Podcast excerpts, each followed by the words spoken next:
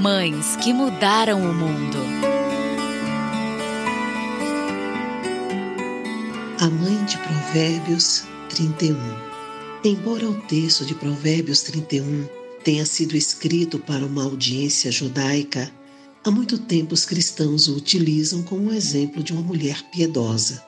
Tradicionalmente, os judeus de ambos os sexos recitavam este provérbio na noite de sexta-feira, ou seja, na véspera do sábado, quando a família se reunia ao redor da mesa.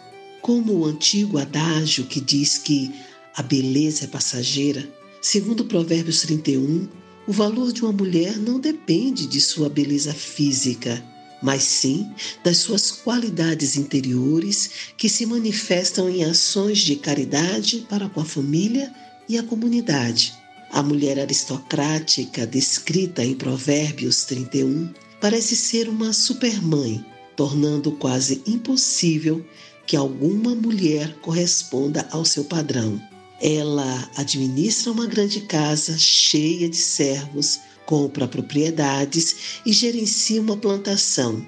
É uma negociante sagaz e mantém a casa funcionando bem, enquanto pratica ações de caridade. Alguns estudiosos da Bíblia acreditam que a mulher de Provérbios 31 é um símbolo da sabedoria, o que faz sentido, desde que todo o livro de Provérbios é considerado como uma literatura sapiensal. Seja tomado literalmente ou de forma figurada, a mãe de Provérbios 31 tem inspirado muitas gerações de mulheres a viver no temor do Senhor e serem fiéis às suas famílias e comunidades, oferecendo seus dons, talentos e tempo ao serviço dos outros. Fazendo isso, alcançarão a promessa de que seus filhos a respeitarão e a louvarão, e seu marido lhe dirigirá palavras de elogio e louvor. Como é difícil encontrar uma boa esposa. Ela vale mais do que pedras preciosas.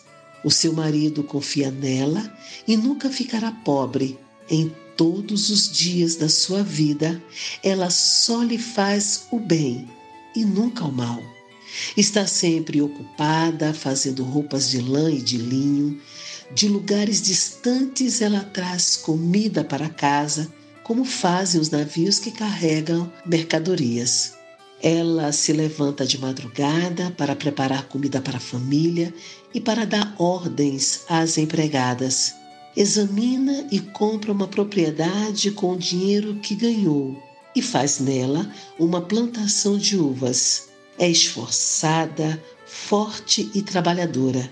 Conhece o valor de tudo que faz e trabalha até tarde da noite.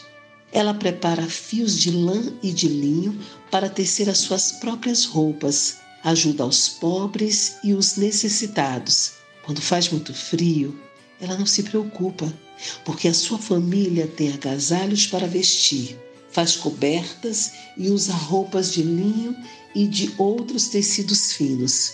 O seu marido é estimado por todos, é um dos principais cidadãos do lugar. Ela faz roupas e cintos para vender aos comerciantes.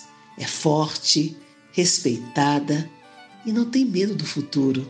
Fala com sabedoria e delicadeza. Ela nunca tem preguiça e está sempre cuidando da sua família. Os seus filhos a respeitam e falam bem dela, e o seu marido a elogia. Ele diz: Muitas mulheres são boas esposas, mas você é a melhor de todas. A formosura é uma ilusão e a beleza acaba, mas a mulher que teme o Senhor Deus será elogiada. Deem a ela o que merece por tudo que faz e que seja elogiada por todos. Esta é a mãe de Provérbios 31, uma mulher de caráter nobre que mudou o mundo. A série Mães que Mudaram o Mundo é uma iniciativa do projeto Jabes e é publicada em parceria com o EBVNcast traz trechos do livro Mães que Mudaram o Mundo histórias inspiradoras de mulheres que fizeram a diferença para seus filhos e para o mundo. publicado em formato podcast com autorização do grupo editorial da Amprevan.